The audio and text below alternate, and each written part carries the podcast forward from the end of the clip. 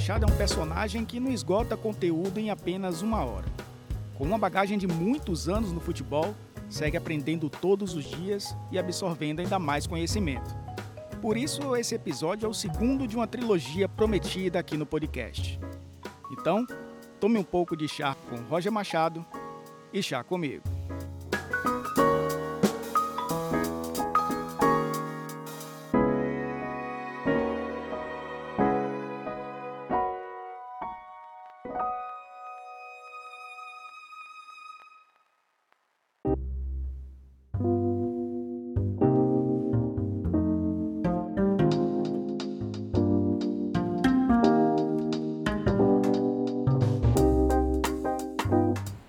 Roger, mais uma vez com você aqui, batendo esse papo. É, normalmente nesse, nesse tipo de situação eu nunca trago script ou, ou, coloco pautas, mas você é um cara com tanto conteúdo que se a gente não escrever um pouquinho, né, a gente acaba se perdendo nos assuntos porque acaba é, cedendo um pouco o futebol, né? Muita coisa além do futebol é, para se falar. Mas a gente até conversou antes que era, era até legal fazer uma trilogia de tantos Sim, assuntos verdade. que a gente tem para falar, mas a gente tem um público que gosta muito de hoje falar do jogo. Né? Eu acho que os torcedores hoje estão se interessando mais em, em falar um pouco sobre o jogo. Mas, como eu disse, é tanto conteúdo que eu nem sei por onde começar.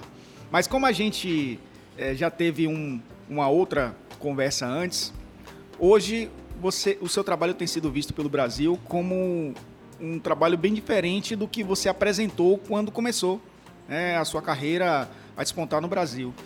É, principalmente o Grêmio e o Atlético, né? Acho que são trabalhos é, bem mais marcados, né? mais marcantes. E hoje a gente vê um Bahia jogando de uma forma diferente até do que você, na sua primeira coletiva, disse no Fazendão. É, é, isso é comum um técnico, não diria mudar seus conceitos, mas mudar suas ideias.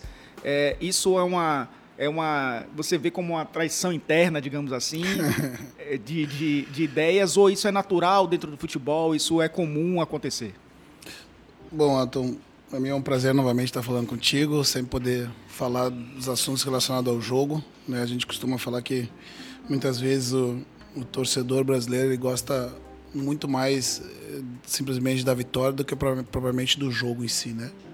Né, e cada vez mais eh, eu vejo que muita gente se interessa né, pelos aspectos táticos, né, pela, pela estratégia do jogo de futebol como um, como um fenômeno né, e estudá-lo devidamente. Né, e respondendo, começando respondendo ao teu primeiro questionamento, eu vejo essa, eh, esse momento que eu estou vivendo como um, como um momento de, de maior maturidade, né, de maior entendimento né, do que uh, de uma relação diferente com o jogo de futebol, entendendo que que não existe uma única uma única maneira de se fazer o jogo, né, entre se jogar bem, se jogar bonito, se jogar uh, um, um, bom futebol. Né, existem critérios distintos né, para a gente determinar quem joga bem ou não. Né, se o objetivo do jogo é você colocar o, o, a bola, o objeto esférico do jogo dentro do, do domínio do adversário, simbolizando né, a, a, morte, digamos assim, do, do, da, dos soldados oponentes. Né?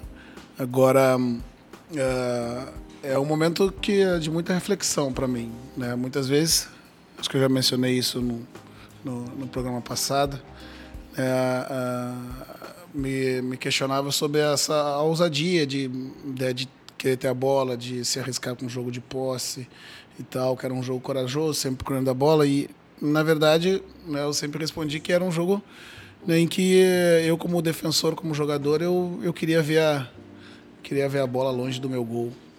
É, e eu sabia como era ruim a bola rondando a minha defesa né, e muito próximo da área. Né? E hoje, uh, organizado da forma como a gente está, eu percebo que né, você pode, em alguns momentos, ter uma, uma postura né, mais retraída, né, controlando os espaços, né, uh, constrangendo o adversário né, dentro, do, dentro do seu campo de jogo, né, não mais perto do campo de jogo do adversário. mais perto do seu, mais perto do seu gol em alguns momentos e poder ser também ser um time ofensivo e ser eficiente. É uma coisa é você criar 20 oportunidades de gol, 15 e não ser da melhor forma, no melhor, melhor lugar uh, para se finalizar no gol. E outra questão é você conseguir fazer cinco transições, seis, ter um aproveitamento alto e chegar perto do gol numa área uh, localizada uh, dentro da, da, da, meta que possa fazer você ser mais efetivo nas finalizações. Né, eu considero esse momento uh, agraciado né, por ter podido entender isso tudo e, e, e, poder estar desfrutando desse momento hoje de uma forma diferente de fazer o jogo. É, a gente hoje, diria muita gente, né, pega o, o item posse de bola e às vezes qualifica aquilo ali como uma proposta de jogo. A gente sabe que não é. E posse de bola pode ser qualitativa, você pode ter menos posse de bola e ser muito mais eficiente, ou quantitativa, você pode ter 60%, 70% e simplesmente não agredir o adversário. É, passa muito por isso esse Bahia de hoje, porque é um time que não deixa de, de ter posse de bola, é um time que, que tem a bola, menos tempo até do que tinha, digamos, no início do seu trabalho aqui, mas é um time que consegue ser mais agressivo, consegue ser um pouco mais eficiente. É uma tendência, eu acho, até mundial, porque se a gente for pegar alguns os principais clubes hoje, o próprio Guardiola já tem essa, essa ideia. O Klopp, o, o atual campeão da Europa, joga dessa forma, muito vertical, com posse, mas com menos toques mais rápidos, um time mais objetivo. Virou uma tendência e essa questão de posse de bola precisa ser revista, o estudo dela, ou pelo menos a análise dela, precisa ser revista, porque se dá muito valor e se rotula um time por conta desse percentual. É, na verdade, na verdade, hoje a gente gira em torno de 40 a 45% da posse de bola nos nossos jogos. Né? Diferente das outras equipes que a gente montou, que elas tinham em torno de 55 a 60% de posse de bola.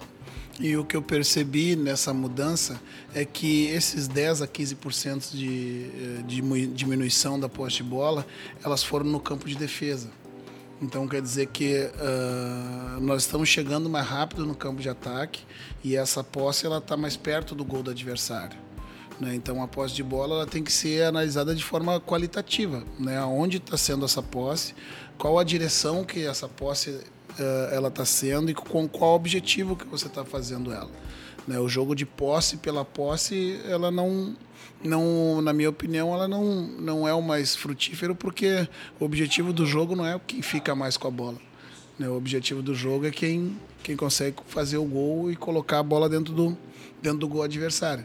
Então, assim, o meu trabalho de conclusão na faculdade, ele já foi em cima de análise de jogo. Né? E eu peguei alguns aspectos do jogo, pós de bola, passe, troca de passe, escanteios, né, posse de bola, mando de campo. Né, e a conclusão do meu trabalho já, já dava que a posse, simplesmente pela posse, ela não determinava o vencedor. Né, havia um equilíbrio muito grande. Né, uma, uma determinância onde, onde nem sempre quem tinha mais a bola ganhava.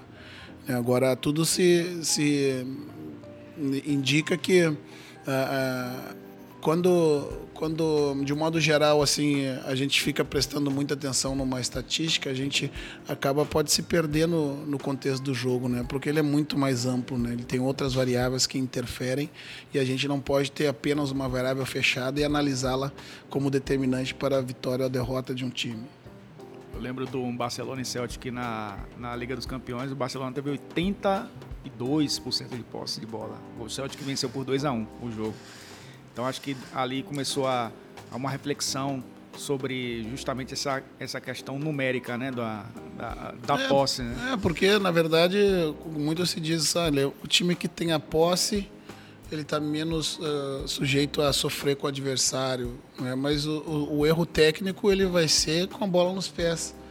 Né? Então, na verdade, se tu consegue organizar e, racionalmente os espaços do campo em relação a a, ao espaço de jogo e impedir que o adversário consiga, consiga entrar dentro do, do teu gol, né, você tem a possibilidade de, tendo a bola, com mais espaços, com o adversário em tese desorganizado, porque ele está tentando manter a posse de bola, né, você pode ser mais eficiente. Né? Por vezes, né, os 20% da posse de bola pode ser suficiente para você conseguir uh, uh, fazer três ou quatro ou cinco transições com qualidade e, como eu disse anteriormente, com uma condição melhor de finalizar o gol e, por consequência, a chance de fazer, uh, fazer o, o, gol que pode dar a vitória.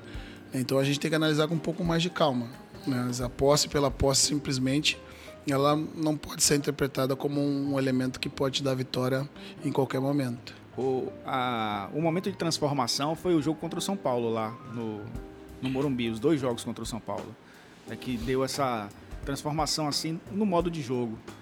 É, eu lembro que você só teve todos os jogadores à sua disposição quando você chegou no seu 12 segundo jogo, foi o jogo contra o Fluminense que você não teve o Douglas, em um momento não teve o Gregory, depois não, não tinha o Lucas Fonseca, é, o Elton.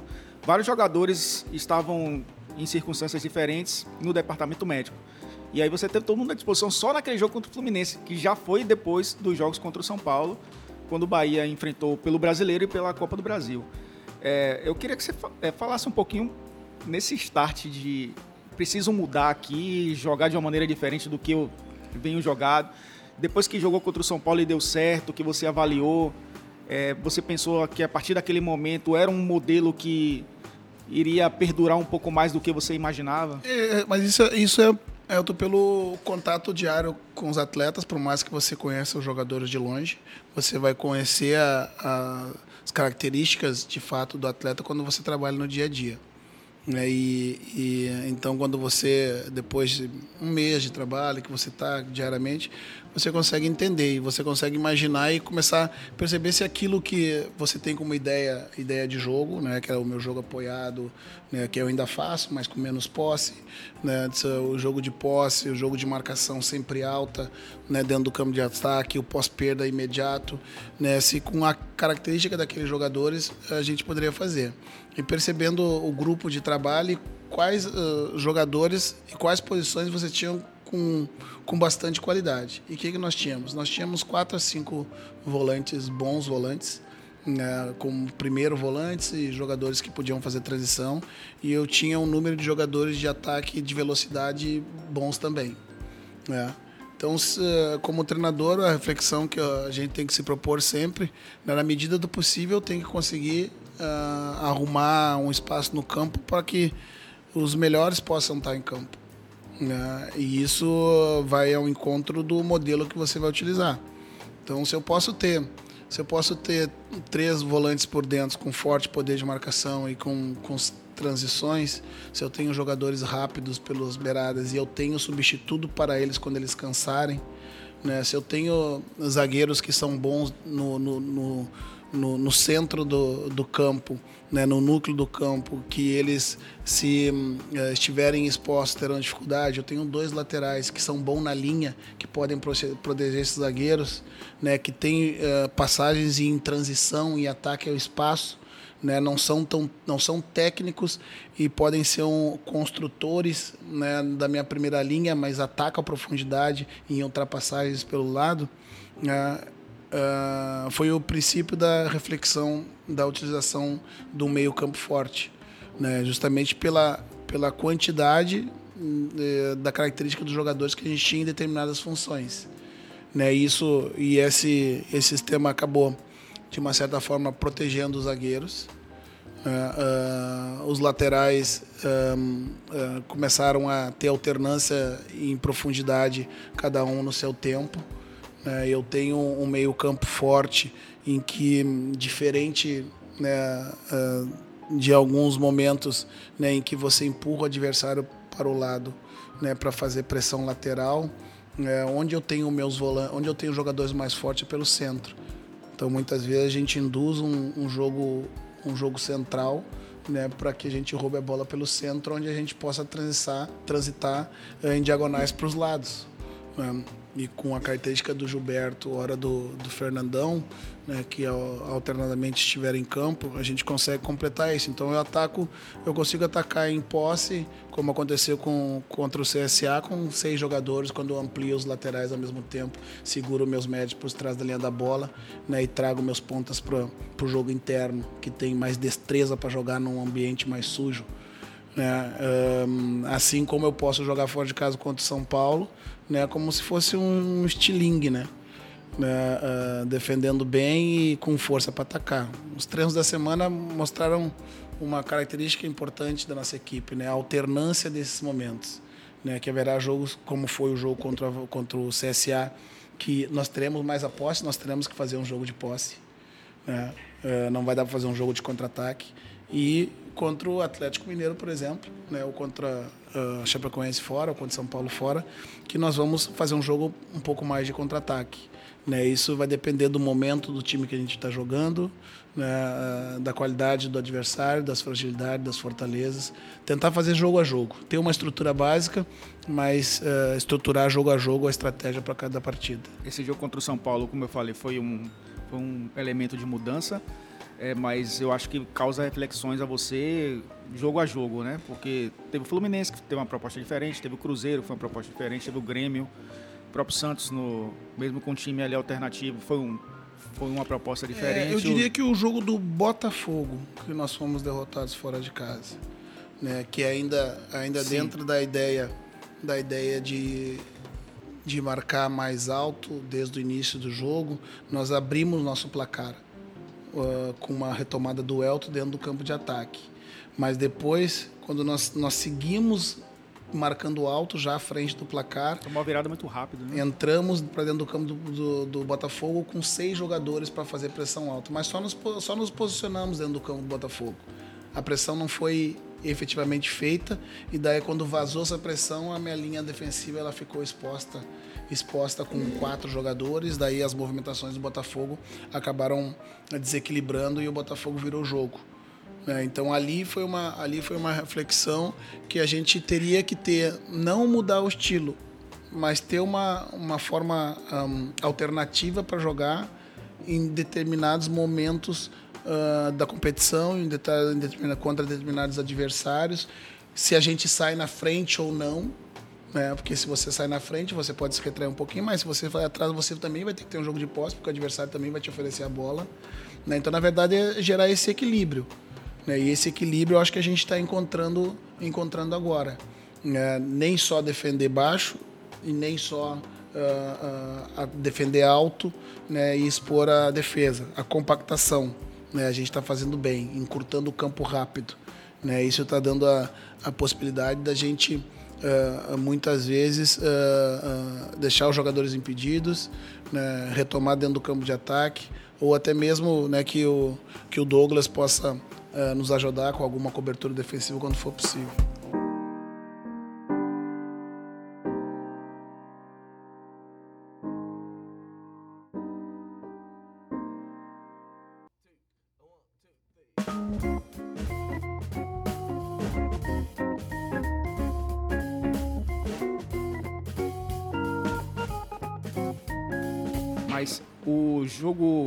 Teve esse jogo contra o Botafogo, a mudança contra o São Paulo. Mas eu queria saber de você se o jogo contra o Grêmio na Fonte Nova. É, o Bahia enfrentou já o Grêmio três vezes esse ano, uma em Pituaçu, uma na arena do Grêmio e uma na Fonte Nova. Se esse jogo da Fonte Nova foi o jogo da volta da Copa do Brasil, também te causou uma reflexão. Eu falo isso porque é, o Bahia jogando em casa marcava com um bloco um pouquinho mais alto do que marcou contra o Grêmio nesse jogo. O time conseguiu marcar bem ali os 65 minutos. Quando se arriscou sair um pouco mais, acabou levando o gol que determinou a classificação do Grêmio. O Grêmio venceu por 1 a 0.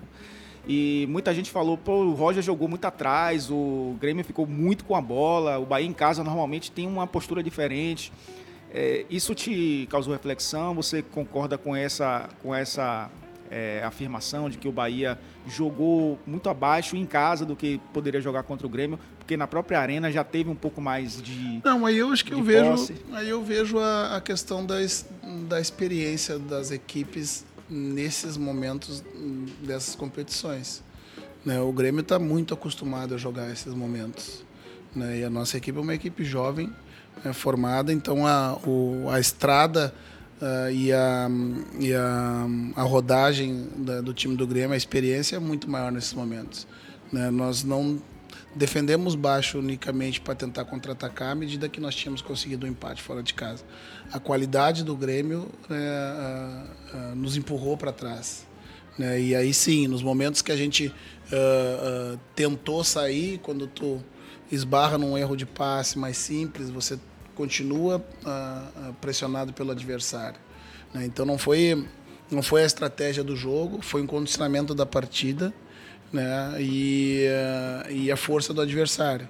Né? E como eu disse no início da resposta, a experiência do time do Grêmio nesses momentos, muitas vezes ela acaba entrando em campo também.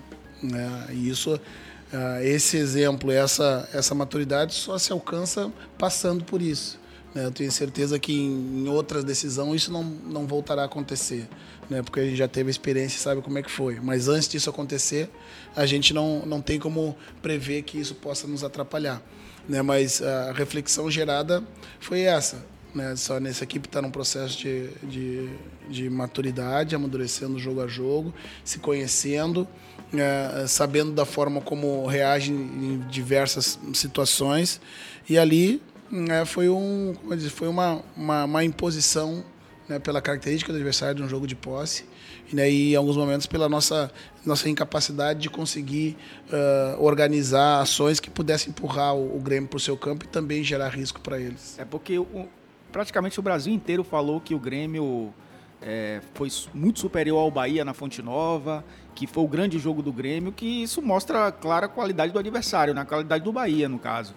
Porque muita gente disse que era muito difícil chegar aqui e se impor. É por isso que eu falo que a reflexão poderia ter acontecido, né, nesse sentido é, do, da postura do time durante, sei lá, 60, 70 minutos. E que quando se arriscou um pouco mais, foi um, um contra-ataque, não um lance de uma é, bola, não foi, é, não foi de escanteio. Um, acho que foi um lance de escanteio, né? Foi, aí é, então, uma recuperação se, em, orga, em organização, o Grêmio não, não conseguiu chegar.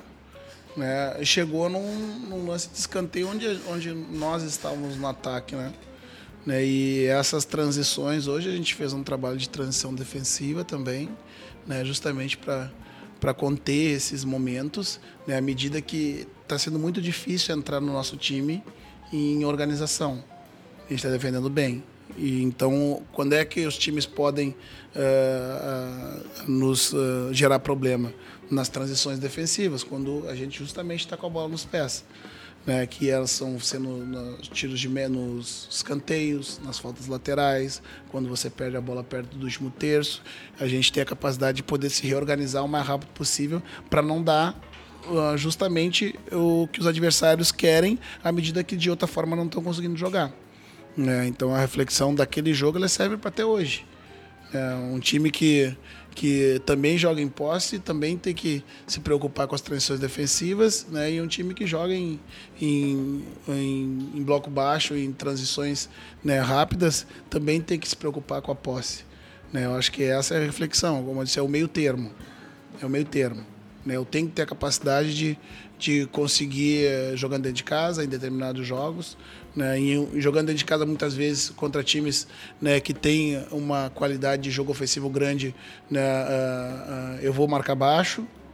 Né, e, e, uh, e, dependendo do jogo, jogando dentro de casa com um adversário né, que por vezes está abaixo da gente ou está num momento de fragilidade, nós vamos marcar alto.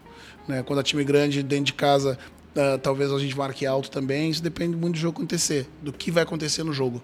E é essa reflexão, entender e saber não só jogar de uma forma, né? ter essa alternância para que tu consiga uh, uh, jogar jogo a jogo com estratégia diferente. O time já se acostumou a, a, jogar de duas formas. Eu já vejo um time mais confortável jogando dessa forma reativa, porque grande parte desse elenco vem de outros trabalhos aqui no, no Bahia que tem uma proposta, tinha uma proposta, né, principalmente de, de ter mais posse. Mas a gente sabe também que o primeiro semestre dá essa possibilidade, porque 70%, 80% dos jogos o Bahia vai ser superior ao adversário, pelo estadual, pela Copa do Nordeste. E Mas quando você entra no brasileiro, você já tem um, um equilíbrio maior. E o time também tem essa possibilidade de ter posse de bola, como teve no jogo contra o CSA, como teve outros jogos é, na, na Arena Fonte Nova. Já tá, o time está acostumado, já está confortável a jogar Quando você pedir para mudar a chave, já, já há esse conforto? Já, isso os jogadores vêm identificando dentro de campo, né, pela postura que o adversário vem, como você frisou. Seis meses, cinco meses do ano, né, praticamente 90% dos jogos nós temos que uh, coordenar as ações do jogo. E os adversários uh, uh, vão se defender e contra-atacar. Né, e a gente sabe que, que muitas vezes não com a mesma qualidade né, que os times da Série A do Campeonato Brasileiro. Isso pode dar uma falsa ilusão. Né, o Campeonato Brasileiro é muito duro, é muito forte. Uh, nos jogos que a gente teve quando as equipes né, que estavam acima da gente, a gente teve muito sucesso né, conseguindo uma estratégia parecida. Né? São 17 jogos do Campeonato Brasileiro, nove deles a gente não sofreu gol. Né? Isso mostra uma solidez defensiva. Mas só que essa solidez defensiva ela tem que vir junto com a possibilidade de conseguir chegar no gol adversário. Né? Senão você vai apenas estacionar um ônibus atrás ali e esperar o jogo terminar. Não é esse o objetivo. Né? O objetivo né, é como é uma analogia de uma luta de boxe. Né? Eu posso me defender, fazer o adversário cansar, me defender um pouco nas cordas do ringue, né? mas isso tudo com risco calculado. Né? Para que quando o adversário imagine que esteja um, num conforto na partida, que esteja dominando as ações e que o adversário está tá, tá sofrendo demais, tu desferir um golpe e nocautear o adversário. Né? Então não é simplesmente uma, uma atitude de, de covardia. Né? Por isso que eu digo que é, no futebol brasileiro a gente gosta apenas de ganhar, a gente tem que entender um pouco mais do jogo, né? das estratégias do jogo. O processo defensivo no futebol ele é encarado como um processo menor. Né? Para mim essa é a grande verdade. Né? Vai no, você vai no basquete, depois de uma cesta, um, uh, o ginásio inteiro defesa. grita defense, defense, porque é bonito igual.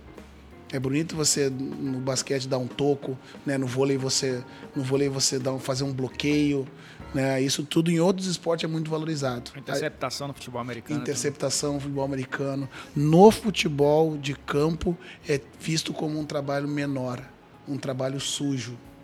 Né? Então, é, esse, esse processo e esses jogadores, por isso que só agora os jogadores de defesa são muito são mais valorizados.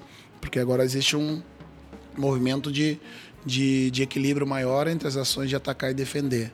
Né? Muitas vezes o futebol, para mim, ele era um, o jogo mais, jogo coletivo mais individual que existe. Que é vocês aí de trás defendem e nós aqui atrás da frente atacamos. Né? E hoje de uma forma mais completa, não existe mais espaço para isso. Roger, em uma dessas, dessas coletivas aqui no Bahia, você revelou que é, alguns livros, dentre eles O Poder do Hábito, que você já leu até mais de uma vez. É o livro do Charles Duhigg. É, e até para quem está ouvindo a gente, o Poder do Hábito, ele, ele basicamente fala sobre o ciclo do hábito, né? Que é a deixa, que é o desejo de ter algo a rotina, que é o que você faz para ter aquilo, uhum. e a recompensa, que é a consequência, consequência do, da, hábito. do hábito. Como você aplica isso no futebol? Você disse que é, sugere para os jogadores lerem o livro, mas você também aplica isso no dia a dia. É uma curiosidade é, que eu tenho. É, eu acho que assim, a recompensa, a recompensa é a satisfação deles conseguirem enxergar representado dentro de campo o, tudo que a gente faz no dia a dia. Né? Então, quando, quando a gente faz os feedbacks e que uh, eu mostro para eles uh, as questões que a, que a gente treina no dia a dia e que quando um, uh, executadas dentro do campo surte um resultado positivo é o link com é um link com, com o sucesso do hábito que foi criado né? e a repetição a repetição do, dos trabalhos gera o hábito o hábito levado para o campo gera deixa e aí a gente completa um ciclo.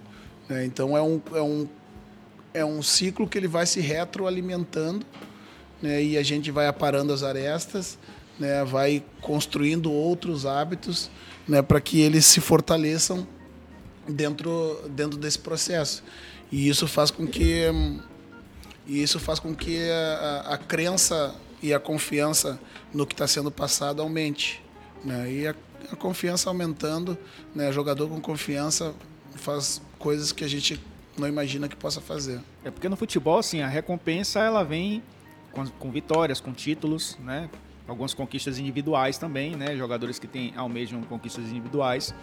É, mas essa rotina ela pode ser modificada o tempo inteiro, né? Porque a gente citou aqui de um time mais propositivo, de um time mais reativo, de uma ideia de, de dentro de um campeonato por exemplo, no estadual você entra como amplo favorito, mas no brasileiro já não é. é. Você tem um objetivo de chegar a uma competição internacional, outros têm o objetivo de apenas se manter na primeira divisão. Então, acho que isso a, a, rotina muda de acordo com os objetivos, né? Isso, é, no seu trabalho também é assim? Sim, os detalhes da rotina, né? As, as particularidades do adversário, da estratégia que tu vai que tu vai montar para o jogo seguinte. Mas é como um jogador de tênis. Eu tenho a minha característica do meu jogo e eu vou estudar o adversário para uh, ah, não me adaptar, mas entender as características e, e do adversário e, e, trabalhar em cima das suas fortalezas, em cima das suas, das suas fragilidades. Existe o básico. Né? O básico é, o, é a compreensão do jogo, do nosso jogo pelos nossos atletas né? Porque eu não posso, eu não posso unicamente trabalhar tudo em função do adversário, né? Porque se o adversário muda de jogo para o outro, tudo aquilo que eu fiz foi jogado por água abaixo.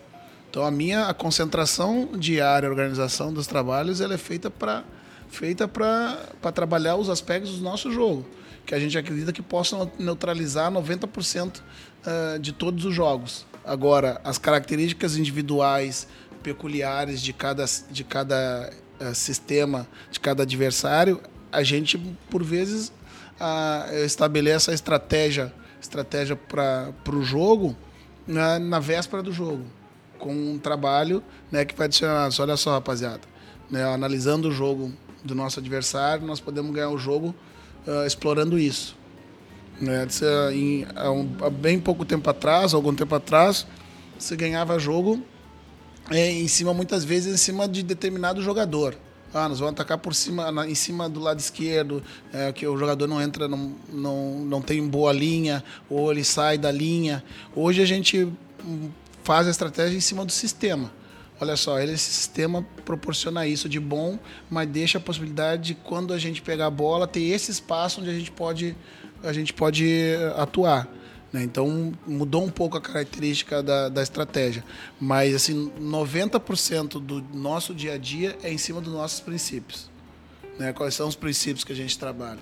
Né? Trabalhar com, né, com jogo apoiado, trabalhar com você defender uh, com sete jogadores assim que perde a bola, tá nos lugares certos, nos momentos certos para uh, marcando determinados lugares. Eu uso muitas referências do campo né, para onde os jogadores uh, se posicionam. Não sabe onde se posicionar, olha o posicionamento do, do círculo. Tu tem que estar tá em determinado momento do círculo. Meus zagueiros, a bola está na linha de fundo, tu tem que estar tá exatamente em cima dessa linha, porque tu cobre um espaço, cobre outro, teu colega sabe onde é que tu está. Então é marcar, é como se fosse uma marcação do, de ensaio de teatro, onde os atores vão se posicionar em determinado momento de cada cena né, para que eles se sintam confortáveis e todo mundo entenda o processo e ajude na construção de um modelo de jogo que, que vai ser utilizado por bastante tempo. Tá, e você, em todos os clubes que você treinou, e aí vai do Novo Hamburgo ao Bahia, de todos os clubes que você treinou, todos você teve mais de 50% de aproveitamento. O Novo Hamburgo um pouco menos, mas mais do que 50%. Significa Sim. que ganhou mais do que perdeu. É, Atlético, Palmeiras, e Grêmio, 60% ali, próximo, uhum. um pouco mais. No Bahia você ia ter um pouco mais de 50%, até peguei os é, números, 56%. 56%. É. é, o que os dirigentes brasileiros estão procurando? Porque você, em todos os clubes, ganhou mais do que perdeu. E quase todos acabou sendo demitido. É, alguns foi opção sua, mas a maioria o dirigente Grêmio, é. chegou para você e disse: Roger, infelizmente não quero mais contar com o seu trabalho. O que é que eles estão procurando? É, Elton, uh, só esse assunto ajudaria mais de uma hora de conversa, né? Mas assim, acho que substancialmente. É, outro dia eu dei uma entrevista e foi me perguntar sobre isso. Eu disse: eu faço uma analogia, né? Que uh, um casal de turista vem, na, vem em Salvador na, em agosto, né? E coincidentemente naquela semana só está nublado e só chove. E ele vai embora e ele diz que nunca mais volta em Salvador porque naquele lugar só chove. O que fazem com a gente treinador é pegar uma, uma amostra, de uma pequena amostra de um período de instabilidade, né? interromper o trabalho dizendo que aquele trabalho é ruim. Né? Sendo que o Campeonato Brasileiro no meio do ano, ninguém vai ser campeão no meio do ano no Campeonato Brasileiro. Agora que anteciparam as finais da, da Copa do Brasil para setembro, mas até o ano passado ela, ela estava em ela estava em novembro. novembro. Né? Então isso vai voltar a ajudar os treinadores, porque o treinador que ganhar a Copa do Brasil ele está de uma certa forma garantido até o final do ano. Né? Porque ele já ganhou uma competição importante, colocou ali na, na Libertadores do outro ano, além Mas do só título. um ganha, né? Mas só um ganha. É. Então, isso é, é uma. Enquanto, enquanto não, não mudar o, o, o perfil de raciocínio né, do, do gestor, é, os treinadores vão, vão seguir é, tendo problema de estabilidade. Não que a gente queira que deseje estabilidade eterna, né, mas que pelo menos a gente possa ser avaliado no final de um ciclo, um ciclo de um ano. Né? Uh, e que principalmente quem esteja no campo saiba avaliar o que eu estou trabalhando. Né? Porque, como eu disse uh, anteriormente, se gosta da vitória, né? o caminho para fazer isso né? não, não interessa, a forma de fazer isso não interessa. E para mim, futebol não é fim, futebol é meio. Né? É meio de colocar ideias e, e para que se coloque ideia precisa de um tempo um pouco maior. Né? A gente corre contra o tempo. Né? A gente vai chega chega tendo que vencer e ao mesmo tempo colocar seus princípios. Às vezes tu consegue. Né? Então o percentual de aproveitamento deveria nos defender, né? Mas hoje infelizmente não consegue. Mas é isso. Se você ganha mais do que perde e os dirigentes procuram vencer, eu, é é, eu continuo perguntando o que eles estão procurando se você está ganhando. Pois é, por vezes, né, a, a, a, segurança de ter um, no meu caso, né, um, um treinador mais mais experiente ou mais vivido que possa ser um guarda-chuva, né, para as críticas, né? No caso do Palmeiras foi é. mais ou menos isso, porque no Palmeiras você é, teve um período do, da temporada que você era o maior, melhor visitante do Sim. mundo até. O Palmeiras tinha perdido um título para o Corinthians no Paulista numa final muito polêmica. Exato. Vinha bem na Libertadores. É, instabilidade um pouco no Campeonato Brasileiro. E aí teve aquele desequilíbrio que é, acabou eu, gerando... Exato, um desequilíbrio que eu, que eu considero natural, como eu disse, era, é a semana de chuva é, em Salvador. É, que na semana seguinte, no, na, na no próxima quinzena, vai abrir um sol, eu não, não tinha dúvida. Mas aí entram as questões políticas, né, as questões de, por vezes, de, de, de estilo de, de, gestão, de gestão incompatível com o que se deseja para a instituição, né, da, da, da pseudo-inexperiência, né, mesmo sendo, mesmo sendo um, um indivíduo que já acumula quase 30 anos dentro do futebol né, com 45 anos, né, por vezes a gente é tido como pouco experiente para lidar com grupos com grupos com jogadores né, que têm uh, grande prestígio nacional e mundialmente. Isso para mim é uma grande bobagem, porque esses atletas são de muito fácil trato, né, porque justamente eles sabem o que fizeram para chegar a esse alto nível. Então é muito simples trabalhar com esse tipo de jogador. É. Agora, hum, como eu frisei anteriormente, eu acho que para mim passa muito muito pelo, pelo tipo de gestor e gestão que se faz hoje na parte de cima né, do futebol. Porque obrigatoriamente uh, todos aqueles, ou 90% daqueles que dirigem os clubes vieram da arquibancada por uma relação afetiva com os clubes, né, uma relação do coração. Uh, e todos eles uh, permitem que não a, não a emoção esteja na frente, porque a gente, a gente também toma uh, decisões baseadas não só na razão, né? A emoção ela sempre está sempre junto, mas racionalmente você conseguir equacionar o processo emocional para decidir o que é certo para o momento. Né? Agora, uh, eu vejo que quando os clubes se transformarem em empresa ou bem próximo disso, né, e, e que uh, os gestores terão que entender muito, muito mesmo de futebol, né, porque para você contratar um gerente né, para sua empresa, né, você precisa entender muito do que do, do que você vai contratar. Tenho certeza que o caminho vai mudar. Vai mudar. Não sei se eu, não sei se eu estarei aí para ver. Né, porque algumas coisas no futebol, te confesso que me aborrecem muito e eu não tenho muito mais paciência para isso. Né, eu vou por um tempo mais né, trabalhar em prol do esporte e do futebol né, e depois farei qualquer outra coisa.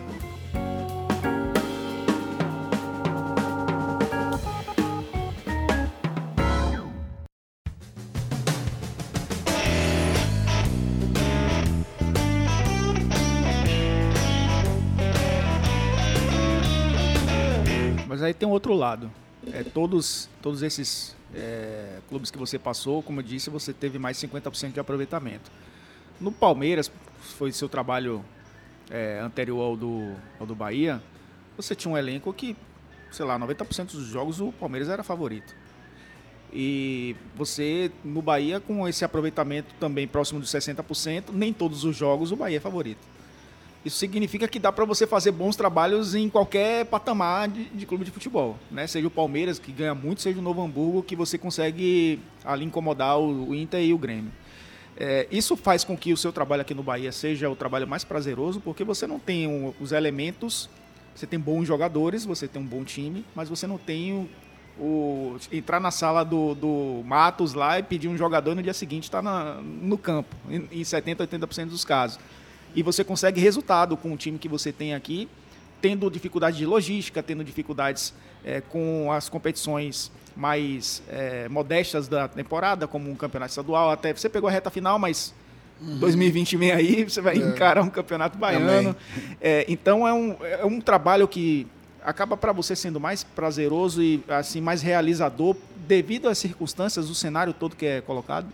Não, acho que há prazer em todos os cenários. Né? O, o, prazer do treinador é justamente você conseguir elevar, elevar o nível um, do grupo, do time, independente de onde você esteja. Né? Eu costumo dizer, Elton, que hum, se eu for bom, eu ajudo em 30%.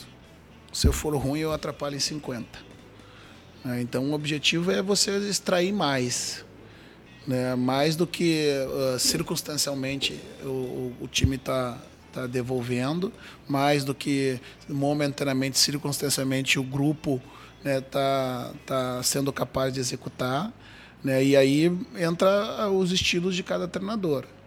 Né, então, quando. E para mim, o, o, maior, o maior prazer é, é você é, perceber representado no campo a, a, as ideias as ideias que você tem. Isso, para mim, pra, é o maior exemplo de gestão que existe.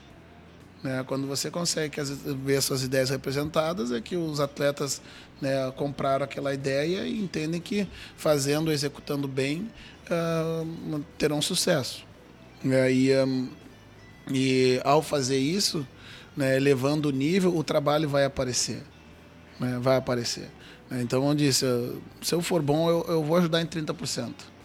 É, mas se eu não souber o que eu estou fazendo, em determinado momento eu vou atrapalhar bastante. Mas aqui, no caso do Bahia, você precisa tirar um pouco mais, né? Dos jogadores em relação a um clube que tem um pouco mais de investimento. Porque você falou aqui que quando montou essa equipe com um meio-campo mais forte, né? É, você percebeu que tinha opções caso pudesse substituir. A beirada também é um pouco mais leve, a mesma coisa. Mas talvez você não encontre isso em todas as posições.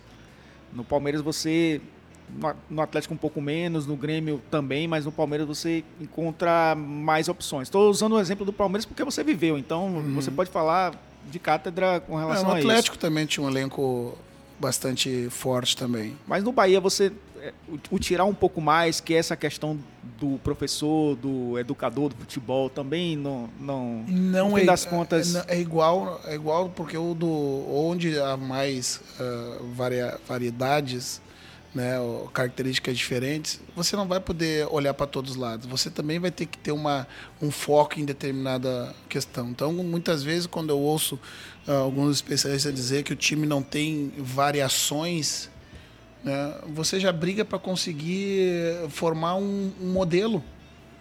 Não há muito espaço para ter uh, seis variações de sistema, porque senão você não consegue consolidar um.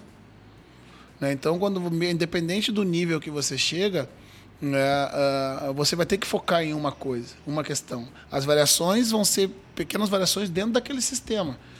Né? Muitas vezes você mudar drasticamente né, pode trazer muito mais problema do que solução. E desenvolver o atleta uh, sempre há espaço para desenvolvimento. Né? Isso eu acredito. Então, mesmo que, eh, que eu vá treinar o melhor jogador do mundo hoje, eu vou acreditar que, que existe espaço para desenvolvimento, né, para extrair o limite dele. Se eu extrair o limite dele, 10% a mais de ti, 10% a mais do Pedro, do João, do Paulo, né, eu vou conseguir elevar o nível de, do, da equipe e essa equipe que disputaria em nível A, ela vai disputar em nível A. Né? Então, o nível, para mim, ele é indiferente. Né? É, eu quero, desejo sempre levar, elevar o nível do jogador em qualquer nível que eu esteja. Né? Foi assim no meu primeira, na minha primeira experiência como, como treinador no Juventude. Né? Dentro daquele nível, eu queria subir um degrau né, como time, como desenvolvimento dos atletas, né, uh, uh, atuando como educador, passando informação, feedback. Né, e no Novo Hamburgo a mesma coisa. No Novo Hamburgo uh, o nosso time era apelidado dos, dos Galácticos do Vale. Sim. É, porque tinha Luiz Mário, Magrão, Bolívar, Leandrão. Uh, vários jogadores tinham passado por times grandes. Bolívar virou treinador que depois. Virou treinador agora, treinador do, do um, de Pelotas. Uh, então eu tinha muito jogador. O Marcinho, que estava no Fortaleza, que tinha 19 anos, era o nosso atacante, junto com o Leandrão. Então eu tinha jogadores que já tinham vivido tudo e eu queria extrair alguma coisa ainda deles. Uh, e eu, eu, ouço, eu ouço com prazer do Magrão, bah, professor, né, com com 35 anos eu tô tendo que né, ainda estava a cabeça aberta porque eu tenho muita coisa para aprender. Agora que eu vejo né, eu ouvi do, ouvi do Edinho né, uh, com 33 anos quando trabalhei no Grêmio eles puxa professor como eu queria ter te pegado com 20 anos né, eu tenho certeza que eu seria um outro profissional né, teria um outro tipo de bagagem pelos ensinamentos que tu passa para gente. Para mim esse é o maior legado. Para mim esse é o maior legado, porque né, para mim na vida a gente não é o que a gente que a gente colhe, eu a gente é o que a gente espalha, né? E, uh, e a referência dos atletas, né, quando você percebe que você passa pela vida deles e deixa alguma coisa do ponto de vista pessoal e profissional. Isso faz bem pra gente. Um dos seus maiores desafios como educador nesse período de treinador foi o Ramires, porque ele chegou da seleção, o Ramires não teve pré-temporada, né, com o Bahia. Então ele estava na seleção, voltou, teve um períodozinho rápido ali de descanso, e aí ele entra num time que já está num, numa outra situação, ainda com o Anderson, e aí existia uma procura para encaixar ele dentro do time, né? Com meia central, como um extremo, como segundo volante. E aí o, o garoto que não tem nenhum ano ainda como profissional, já foi para a seleção brasileira e volta, veste a camisa 10 do Bahia, entra numa equipe que é, a torcida tem uma expectativa muito grande no futebol dele. E aí tem 18 anos ainda, né, acabou sendo agora é, negociado para o futebol suíço e vai aprender bastante lá. Eu digo até que vai aprender muito mais como ser humano do que como atleta. Eu acho que ele vai ganhar de mais bagagem é, como E uma como coisa pessoa. certamente vai interferir na outra, né? E, com certeza. É. Mas foi um desafio, é um desafio para você, um jogador como esse, que é, você enxerga um potencial, mas que ali ainda está numa fase de, de amadurecimento, até tático também, Sim, né? É, sem dúvida. Isso vai ser um dos aspectos muito importantes da do Ramires para lá. É a referência do jogo. É, é, porque no futebol brasileiro, é, jogadores como o Ramires, que podem atuar em diversas funções, às vezes é um problema para eles. Porque você bota ele para um lado, você bota ele para o outro, você bota ele para trás né? E muitas vezes um, há um prejuízo, né, por essa qualidade dele, dele se desenvolver na sua posição, a posição que o atleta gosta de jogar. Então, para mim é muito importante sempre perguntar onde é que tu se sente mais à vontade para jogar. Né? Então, o Ramírez começou como um jogador de um segundo homem de meio campo, com muita qualidade. Né? Ele foi empurrado para meia, né? performou bem, e está num processo de descoberta né, para a continuidade da sua carreira. Né? Onde eu posso render mais com as virtudes que eu tenho. Né? E quais são as virtudes que eu tenho? Isso o atleta precisa entender. Né? Quais são, onde, onde eu preciso evoluir né? e quais são a, a, as virtudes que eu preciso trabalhar melhor. Né? Quando o atleta entende isso, né? se eu, eu entendi, eu entendi logo com 20 anos que eu era um lateral, que eu tinha uma capacidade de marcação forte, que eu não era habilidoso, eu era técnico, que eu tinha força e que eu precisava de um espaço para atacar a profundidade. É, então, é, às vezes, é quando eu digo pro. Eu me, me, reconheço muito no Moisés, muitas vezes, quando eu ia para dentro do campo e eu não me sentia confortável naquele momento. Então, a, a, o ditado gaúcho diz que ovelha não é para mato. Né? Então, eu não, eu não tinha um bom chute quando eu jogava. Então, eu me protegia não indo por dentro. Porque eu sabia que se eu fosse muitas vezes por dentro, eu ia chegar na entrada da área e eu ia ter que executar um gesto que eu não tinha tanta destreza. Então eu arrumava o meu jogo para que eu passasse sempre por fora e aí sim eu tinha um cruzamento bom né, e podia executar bem. A gente entender. Então esses desafios são muito bons. Eu gosto de trabalhar com um atleta quando ele é uh, receptivo. Né? A gente, eu posso citar uh, com todo todo o carinho o, exemplo do Everton, né, que peguei lá no começo do Grêmio, né, e quando da saída do Pedro Rocha, uh, ele que eu coloquei ele como titular, ele é um cara que a vitória pessoal dele é muito forte, né, os jogadores, os, os goleiros falavam que professor, ele é o que melhor finaliza, a gente tem mais dificuldade, mas ele evita o chute, né, eu disse, Everton, Uh, e em determinados jogos eu colocava ele, ele tentava um drible que eu estimulava, ele perdia, ele olhava para mim para o banco, né? Uh, ele ia de, perdia de novo, ele olhava para mim para o banco. Para ver sua reação. Uh, depois eu chamei ele e disse: É, você vai falar uma coisa para ti. Eu não vou te tirar. Né? Não adianta tu olhar para mim para o banco, né, achando que eu vou te. que tu tá errando e eu vou te tirar. Vai ficar até tu acertar para fazer o que tu sabe, tu sabe fazer isso sabe fazer isso. É, tem uma frase minha que acabou virou meme, virando meme, que eu disse, aceita que dói menos, que é titular agora. É. E isso faz com que o atleta gere confiança né, para fazer o que ele sabe, né, fazer o, o que ele tem é, hábito e característica para fazer. Né? E é um processo de maturidade, não dá para a gente imaginar, eu tenho aqui um menino de 20 anos, 19 o, o Ramires fez, né, recentemente ele está formando ainda, está tendo maturidade uh, construída com os erros e os acertos. Né? Esse jogador vai estar tá maduro com 25 anos. Alguns conseguem estar tá maduro com 19, com 20, mas não é a regra. Essas são as exceções. A gente não pode tratar as exceções como regra. Se a gente tratar as exceções como regra, a gente corre o risco de perder talento. Muitos ficam no meio do caminho em função disso. A legislação Pelé, a lei Pelé, ela na mudança da lei, né, ela fez com que os, os times, em função desse hiato que tem dos três anos de contrato e depois de uma, uma possível saída do jogador no clube, você lance o jogador mais cedo, né, para ver se ele vai tem expectativa de conseguir jogar nesse nesse ambiente. E se ele não joga ali, tu ele diz, ah, ele não serve. Daí depois o jogador aparece com 22 anos num outro lugar e diz, ah, e perderam um jogador. Mas porque não tiveram paciência. Né? Esse processo que a gente tem aí do, do processo de transição que eu trabalhei no Grêmio, o Sub-23 que teve no Atlético, e quando eu cheguei aqui já tinha a iniciativa do Sub-23, para mim é, essa é a oportunidade que você consiga dar uh, chance para aqueles que não se desenvolveram, ou do ponto de vista técnico, ou do ponto de vista uh, emocional, ponto de vista tático, possam cumprir esse restante da formação. E a gente não perca esses atletas. Né? O desafio da gente é esse. Né? A gente não pode simplesmente uh, largar o Deus dará aqueles que na primeira oportunidade não, não tiveram chance.